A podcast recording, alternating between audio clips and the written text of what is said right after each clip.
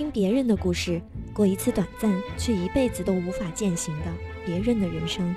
各位听众，这里是电影说栏目，在这里你可以遇见另一个世界、另一个心灵、另一个自己。我是你们的引渡人田樱桃。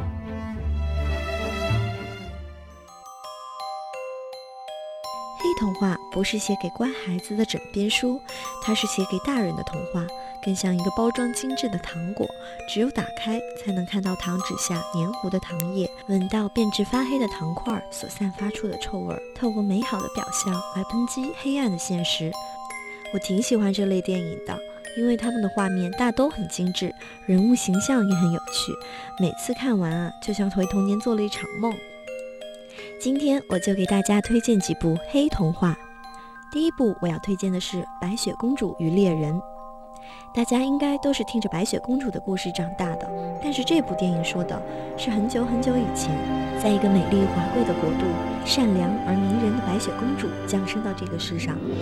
她拥有让人羡慕的家境与童年，但是好景不长，她的母亲过早去世，祖国遭遇神秘的黑色军队袭击。更为绝望的是，父王将偶然相遇的绝世美女拉文娜迎为新的王后。拉文娜带来了难以想象的灾难。他狂暴与黑暗的欲望使他攫取了整个国家。在得知王后将要加害自己之时，白雪公主奋力从城堡逃脱，躲入黑森林。不久，肩负着残酷使命的猎人尾随而至。发现很多人看这部电影的时候都不知道恶皇后拉文娜会被白雪一刀就杀死的原因。其实这电影背后有交代皇后成为恶毒女皇的过程，只是没有正面描写，所以很多人看到有些懵。拉文娜其实也是一国的公主，但在小时候就惨遭灭国。她身边的保姆在她被带走逃难时，给她下了个护身咒——三滴血之咒。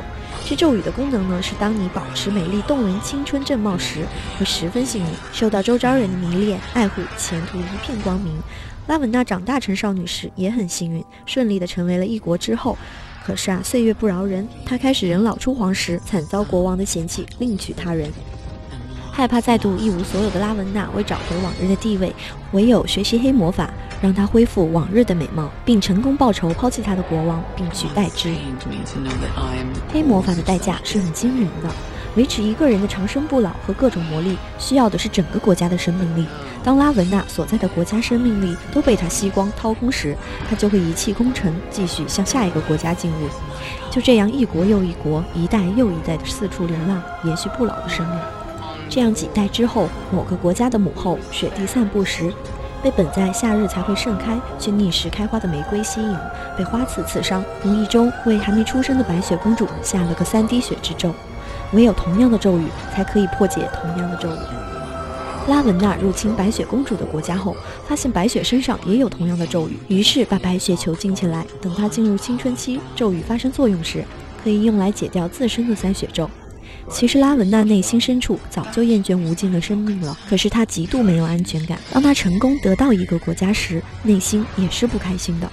她内心矛盾，想结束，但又继续迷恋青春美貌能带来的荣耀和安全感。最后，她终于如愿以偿。当白雪公主的刀刺入拉文娜的身体时，三滴血被挤出了身体。她不再受着护身咒的约束，她已经不能再用美貌做筹码。终于，她解脱了。其实我们可以看见，在魔幻的视觉特效下，每个角色中的人性光辉也没有被削弱。不管你认不认同，每个人都有各自的命运。在自己的世界里，我们是主角；在整个世界中，我们每个人都是配角。人人命运交结中都有它存在的意义。世界的主题只有一个：生命的延续。每个反派角色，那些涂炭生灵的恶魔们，曾经都是无比的脆弱，曾经和你我别无所需。但某些事情选中了他们。火焰的燃烧需要柴火，迫使他们熊熊燃烧，需要创造无比悔恨的过去。比如亲人牺牲，需要饱受生活的苦难，被人欺负，被人践踏了，被人蹂躏了。这就是无尽的柴火，痛苦越深，往往仇恨的火焰越旺盛。世间也没没有什么比爱和仇恨的力量更强大。仇恨的力量能带给你任何你想要的东西，包括操纵任何人；甚至蹂躏整个国家，然而却无法带给你释怀与解脱。这就像一个无尽的黑洞，吞噬着你所有的精力、你的青春、你的时间、你的生命，耗尽在这无尽的欲望中，永劫无复的深渊。无比权力、无比美貌的他，每个眼神中充满了恐惧。他深知这一切是因为什么而获得的，是女人的青春美貌。女人恐惧的不是衰老，是害怕被心爱的人所抛弃。没有美貌能够获得爱，有美貌的女人能获得更多的爱。那些已经非常美的女人，不惜一切代价使自己更美，何况平凡的人们呢？古人言：“故天将降大任于世人也，必先苦其心志，劳其筋骨，饿其体肤。”因为痛苦是欲望的源泉，有永不满足的欲望，你才能拥有渴望的一切。能熬过炼狱，必将成为叱咤风云的人。在电影里，完整的人性可以被分割成好人与坏人，但在现实中的角色们并无正邪之分，一切都是为欲望而服务。《潘神的迷宫》讲述的是一个十二岁女孩子奥菲利亚有一个凶暴的法西斯军官继父维达，维达的任务就是镇压反抗者。研究各种刑具来折磨残害被抓来的意见人士，奥菲利亚每天都目睹让人不愉快的事件，眼看着冷酷的继父和其党羽每日作恶，还以此为乐；母亲又身怀六甲，患病在床，被孤独感和目睹暴行困扰的奥菲利亚开始沉浸在自己的幻想中，聊以自慰。一天，奥菲利亚遇到了迷宫的守护者潘神。潘神告诉他，她其实是奇幻王国失踪的公主，要想恢复身份，必须通过三个危险的考验。那是一九四四年的西班牙。内战的硝烟还未完全散去，西班牙内战的主要战事于1939年结束。那一年，左派政党领导的共和军战败，弗朗哥将军为首的法西斯军官推翻西班牙第二共和国，建立军人独裁政权。幸存下来的共和军被迫组织成小股部队，在山林中打游击。军人政权对游击队进行无情的围剿，以巩固胜利果实。十四岁的奥菲利亚带着他的书，跟随着怀孕的母亲，来到了继父维达上尉驻守的山区。上尉奉命在此围剿躲藏在山区的游击队。他是一名出色的法西斯军人，自律、冷酷、坚毅、勇敢，难以亲近。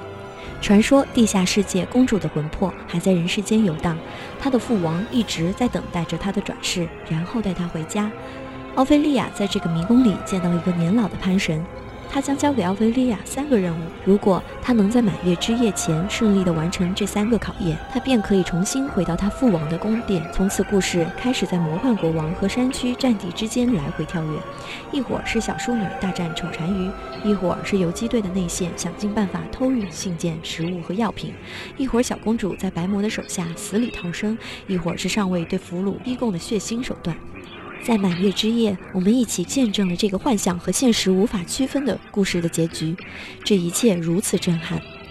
在莎士比亚的名作《哈姆雷特》中，奥菲利亚是王子哈姆雷特的恋人。哈姆雷特为了复仇佯装发疯，将她抛弃。后来，王子又杀死了他的父亲波隆尼尔。双重打击下，奥菲利亚陷入真正的疯癫，最终在攀折花朵的时候失足溺水而死。奥菲利亚这个名字就像一个巨大的阴影，始终笼罩在小女孩的身上。美丽的奥菲利亚被现实逼入一个人的臆想世界。她给自己还未出世的弟弟说了一个玫瑰花的故事：能带给人永生的玫瑰长在高山顶上，要接近它就要经历无数可怕的艰险折磨。逐渐，人们忘记了本来的目的，只是将这途中的种种困难代代相传。长在高山上能带给人永生的玫瑰花，于是寂寞的等待到世界尽头。奥菲利亚向弟弟说的这个童话，也暗示了他早逝的未来。《哈姆雷特》中的奥菲利亚就是在折花的时候跌入河中，我们的奥菲利亚则是在追寻他梦想的永生王国时死去。疯癫的不是他们，是他们所处的那个现实。那个时代，人们不知道能否看到明天的太阳，或者昨天他们还在山洞里读着报纸和家书，今天他们就丧命在冰冷的子弹下。他们都渴望建立一个更美好的国家，但是他们选择的道路让他们无法并存。现实中的残忍是士兵们会熟练地在战场敌军尸体头上补开一枪，保证彻底清场。这一点倒是双方不分政治立场的行动一致。行球的工具小巧简单，但是效果好的异常恐怖。魔幻中的残忍是吃小孩的白魔连指尖都被今年的人血泡成了污渍的颜色。在这位食人魔摆满美食的餐桌旁边，是堆成小山的小童鞋。最残忍的是奥菲利亚被杀死，她在地下王国的光荣中咽下最后一口气，而那个世界竟然只是她的寂寞的一场幻想。镜头述说这些细节的时候，又沉稳又仔细，没有煽情，没有大特写，没有模糊镜头，没有情绪。一九四四年的故事就这样说完了。这一年，距离弗朗格将军和他的政权受归正寝的那一天，还有漫长的三十一年，还有更多的孩子的生命会静静的消逝。又是一部关于白雪公主的黑童话，可见白雪公主在我们的童年生活中占据了不小地位。《白雪公主之魔镜魔镜》讲述的是由茱莉亚·罗伯茨主演的邪恶的皇后窃取了国家的政权，而被流放的公主在七个足智多谋的小矮人的帮助下，重新赢回了属于她的权利。故事的经过大致是这样的：很久以前，有位相貌出众的公主，名叫白雪。白雪有位邪恶又毒舌的继母皇后。皇后不仅嫉妒白雪公主的美貌，还成天痴迷着帅气的白马王子，并意图榨干她的财富与精力。却怎么也没想到，白马王子竟然对白雪公主一见钟情。坏心的皇后见状。立刻将白雪公主放逐到危机四伏的幽暗森林，而白马王子也因中了坏皇后下的爱情魔药而沦为她的爱情俘虏，被驱逐到森林里的白雪公主不幸遇上了一帮矮人盗匪，在盗匪们的训练下，她成了七矮人山贼团的领袖。彻底改头换面的白雪公主在偶然机会下意外与白马王子重逢。但不甘心被坏皇后欺压的他，决定率领小矮人们一同进攻邪恶皇后的堡垒，誓言夺权复仇。而白雪公主和坏皇后两人，究竟谁最后能永远过着幸福快乐的日子呢？这是一个颠覆性的故事。无疑，白雪公主是一个坚强勇敢的存在，她不需要王子来救，她不再是那个懦弱的让我鄙视加羡慕的个体了。这样的她，努力进步的她，有血有肉的她，我更喜欢。《白雪公主之魔镜魔镜》不能说是多优秀的电影，但在观看的过程中，童年的点点滴滴却悄悄浮上心头。白雪公主和王子的故事是我最早知道的爱情故事了。莉莉在小矮人的房中醒来，温柔的一笑，扯开了封闭的心门。曾经看的那本童话故事中，那个穿着雪白裙子的白雪公主，在一瞬间复活了。影片中的白雪公主从一个懦弱的小女生变成了一个御姐，似乎掺杂了一些励志说教。但是对于我们这些非公主的人来说，何尝不是必要呢？没有人能够永远保护公主，而我们则必须强大到能够保护自己和自己爱的人不受到伤害。成长起来或许需要经历很多的挫折，却是真实而必要。重新看这个掺杂着笑点的童话，心头竟生出无限感慨。或许是我成长了，或许是我更现实了，但是我明白，我也更懂得生活了。公主或许还有王子帮助来对抗怪兽。但在现实的世界中，王子也有工作，也要加班，也有各种压力。电影《美少女特工队》中，金发碧眼的洋娃娃宛如一只时刻会受到惊吓的小鸟。这一天，她被送进一家私人会所，该会所由蓝老掌控。他四处网罗妙龄女孩，并让格斯基夫人教授他们舞蹈，旨在取悦那些腰缠万贯的富翁和手眼通天的政要。洋娃娃在此结识了小甜豆、火箭女、布女郎、黑琥珀这四名好友。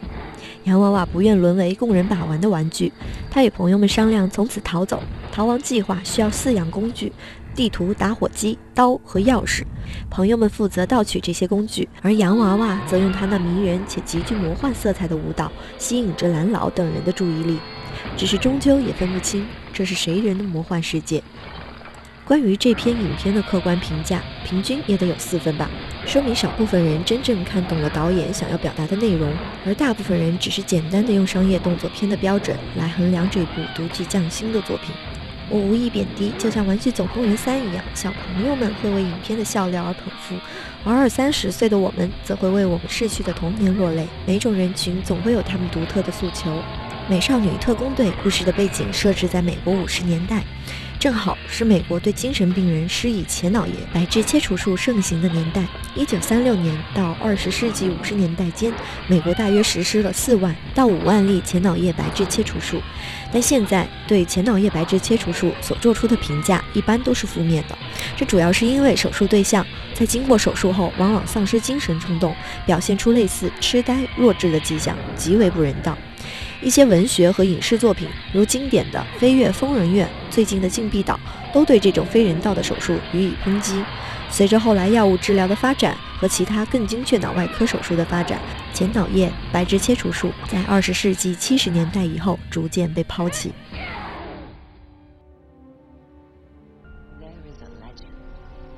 沉睡魔咒》这部影片讲述的是，在宁静祥和的摩尔王国，广袤的大森林中，动物与精灵和谐相处，无忧无虑。那一年，天真无邪的小仙女马林菲森邂逅了人类小男孩斯特凡，他们两小无猜，成为亲密无间的好朋友，更在万物的守护下坠入爱河。但是，随着年龄的增长，斯特凡褪去了往日的纯真，被人类的贪欲所吸引，而马林菲森则成长为法术强大的仙女。愚蠢的人类向摩尔王国开战，斯特凡为了成为王位继承者，残忍地割下了马林菲森的翅膀。肉体的痛苦和心灵的创伤，让马林菲森变成了满怀仇恨的冷酷魔女。为了复仇，她给斯特凡的女儿艾洛公主施下了沉睡魔咒。这个世界没有无缘无故的爱，也没有无缘无故的恨，所有事情都是有因果报应的。你埋下了种子，那么不管日后结出的是什么样的果实，你都要亲自吞下去。也许世界是不公平的，但命运绝对会给你最公正的评判。朱莉饰演的马林菲森是一个有血有肉、有心的，并且非常傲娇的女巫。没有绝对的好人，也没有绝对的坏人。马林菲森只是在被伤害后做出了回击，但是他后悔了，试图弥补这个伤害。最后，他放弃了复仇，却不知道人类有的时候才是最邪恶的存在。你可能会和很多人一见钟情。但真爱一定是需要时间和精力才能沉淀出来的。最爱你的，一定是那个见过你最美好、最狼狈、最真实的一面的人；一定是一直陪伴着、见证过你成长或蜕变的人；一定是陪着你嬉闹过、聆听过、闹过别扭却还是离不开的人。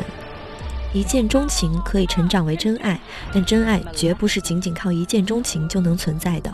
而且我们一直以来都误解了。真爱并不仅存于爱情之中，任何一种感情都能孕育出真爱。诚然，马林菲森伤害过奥罗拉公主，公主很伤心，那也是因为这是他认定的母亲一般存在的人，否则除了愤怒，何来伤心？故事的最后，公主回到了森林，成了森林的女王。个人觉得这是很好的结局。从小生活在森林中，跟着马林菲森脚步的女孩子，怎么可能受得了宫廷礼教的约束？怎么可能放弃外面自由的空气？而那个一见钟情的王子来到了她的身边，现在才是他们故事真正的开始。而马林菲森带着翅膀回归自然，又是那个自由美丽的精灵，爱过别人，被别人爱过，被别人伤害过，也伤害过别人，生气愤怒过，后悔懊恼过，心心念念复仇过。最后关头放弃过，救赎过别人，也被别人救赎过。最后的最后，找回了曾经遗失的心，拥有了不会背叛自己的，也拥有了自己真实的人。冲上层层云霄，俯瞰世界的时候，我相信他的生命就此完整。沉睡魔咒的故事内核来自于童话《睡美人》，不同的是，电影中的主角变成了施咒的女巫。影片的最后，拯救公主的不是废柴王子的深情一吻，而变成了朱莉阿姨的浓浓的母爱。往小了说，就是母爱大过天；往大了说，则是在亲情、母爱、大自然面前，男女之情变得非常渺小。这就是这部电影想要表达的深刻主题。沉睡魔咒好看之处不在于故事的精彩和扣人心弦，而是在于第一次有人把一个老套的童话故事拍得如此美轮美奂。魔法森林美到让人晕眩，森林中的各种生物活灵活现。不仅如此，魔界和人类之间的几场大战也拍得气势磅礴。最后要说的是，朱莉阿姨真的美爆了。